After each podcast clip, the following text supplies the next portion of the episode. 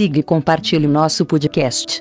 O nome da história de hoje é A Pequena Vendedora de Fósforos. O frio era impiedoso. A neve estava caindo, e a noite escura já estava se aproximando. E essa era a última noite do ano véspera do ano novo. E foi nesse frio tenebroso e com essa escuridão inquietante que uma pobre garota, descalça e sem nenhuma proteção na cabeça, caminhava pelas ruas. Ela usava uma espécie de chinelo quando saiu de casa, mas de nada lhe adiantou, porque eram chinelos muito grandes para o seu tamanho.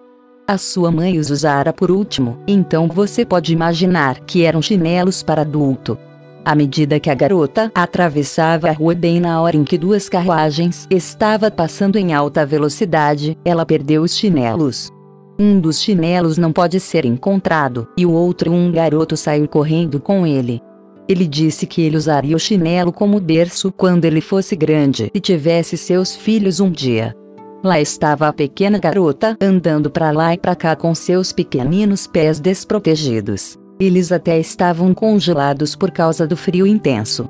Protegidos por um babador velho e usado, ela carregava alguns palitos de fósforos, e em sua mão ela exibia um deles. Ninguém havia comprado nada dela o dia todo, e ninguém havia lhe dado nem sequer uma moeda. Trêmula e com fome, ela, a pobre garota, continuava caminhando, olhando por toda parte os quadros de miséria e tristeza. Os flocos de neve caíam sobre os seus cabelos longos e loiros, os quais se enrolavam com muita beleza em torno do seu pescoço. Mas é lógico que ela não pensava em tais futilidades. Luzes brilhavam em todas as janelas, e no ar havia um cheiro tão delicioso de ganso assado. Ah!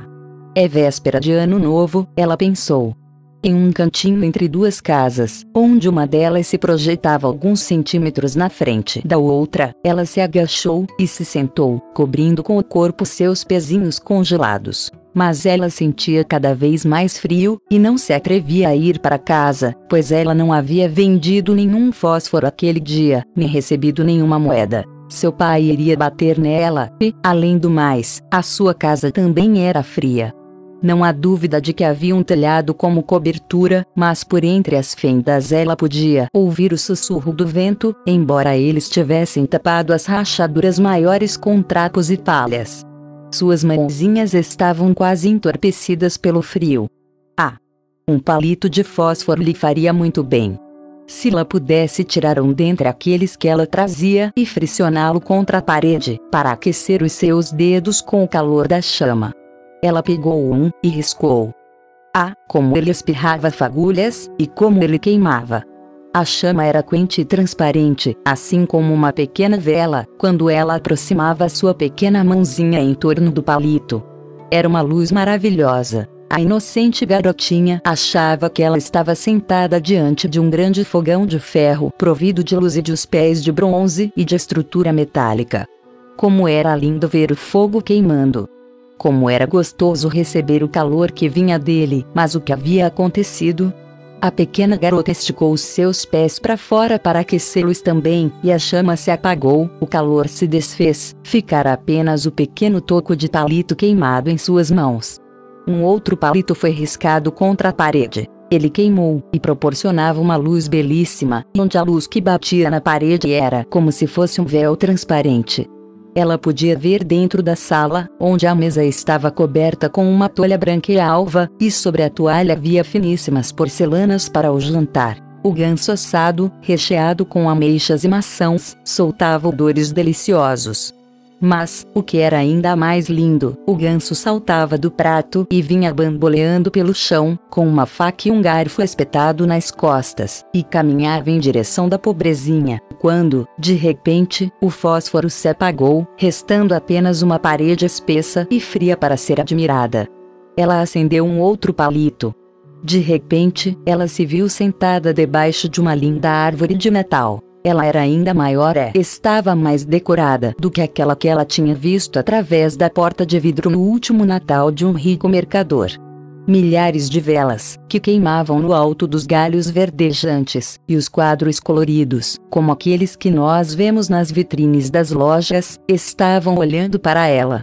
A garotinha esticou as duas mãos em direção a eles, e o fósforo se apagou. A luz parecia elevar-se cada vez mais distante dela. Ela percebeu então que elas eram as estrelas brilhantes. Uma delas caiu, deixando um interminável rastro de fogo para trás. Neste momento, alguém está morrendo, disse a pequenina. A sua velha vozinha, que havia sido a única que a queria bem, mas que agora não vivia mais, lhe disse que quando uma estrela cai do céu, uma alma vai em direção a Deus. Ela riscou um outro fósforo contra a parede. A sua luz era intensa, e dentro do seu brilho estava a vovó querida, tão clara, tão brilhante, tão meiga, tão doce.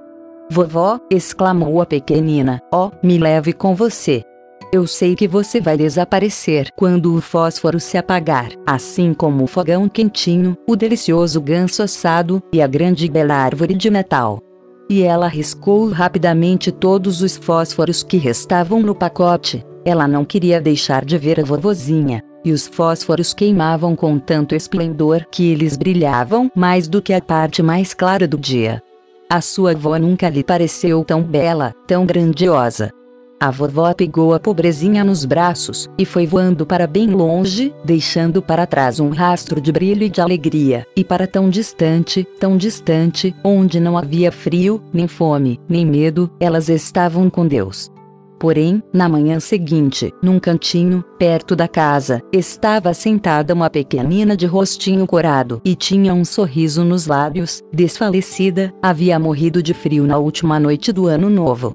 O sol na manhã seguinte do ano novo aquecia o corpo frágil, segurando alguns palitos de fósforo dentro de um babador, dos quais alguns haviam sido queimados. Ela queria se aquecer, diziam as pessoas. Ninguém ficou sabendo dos encantos que ela viveu nos seus últimos momentos, nem do esplendor que ela sentiu com a alegria e a felicidade do ano novo em companhia de sua vozinha. Fim. Esta fábula foi publicada pela primeira vez em 8 de maio de 1835. Uma vez disse Hans Christian Andersen: A vida de cada pessoa é um conto de fadas escrito pelos dedos de Deus. Vamos conhecer um pouco mais sobre o autor. Hans Christian Andersen, também conhecido na Escandinávia por H.C. Andersen ou pelo acrônimo H.C. Audense, 2 de abril de 1805, Copenhaga, 4 de agosto de 1875 foi um escritor e poeta dinamarquês de histórias infantis. Em vida, escreveu peças de teatro, canções patrióticas, contos, histórias e, principalmente, contos de fadas, pelos quais é mundialmente conhecido. Desde o século XIX, seus contos já foram traduzidos para mais de 125 idiomas e inspiraram inúmeras peças de dramaturgia, óperas, sinfonias e filmes. Semanalmente, sempre na sexta-feira, haverá uma história nova. Siga o nosso podcast e não perca nenhum episódio.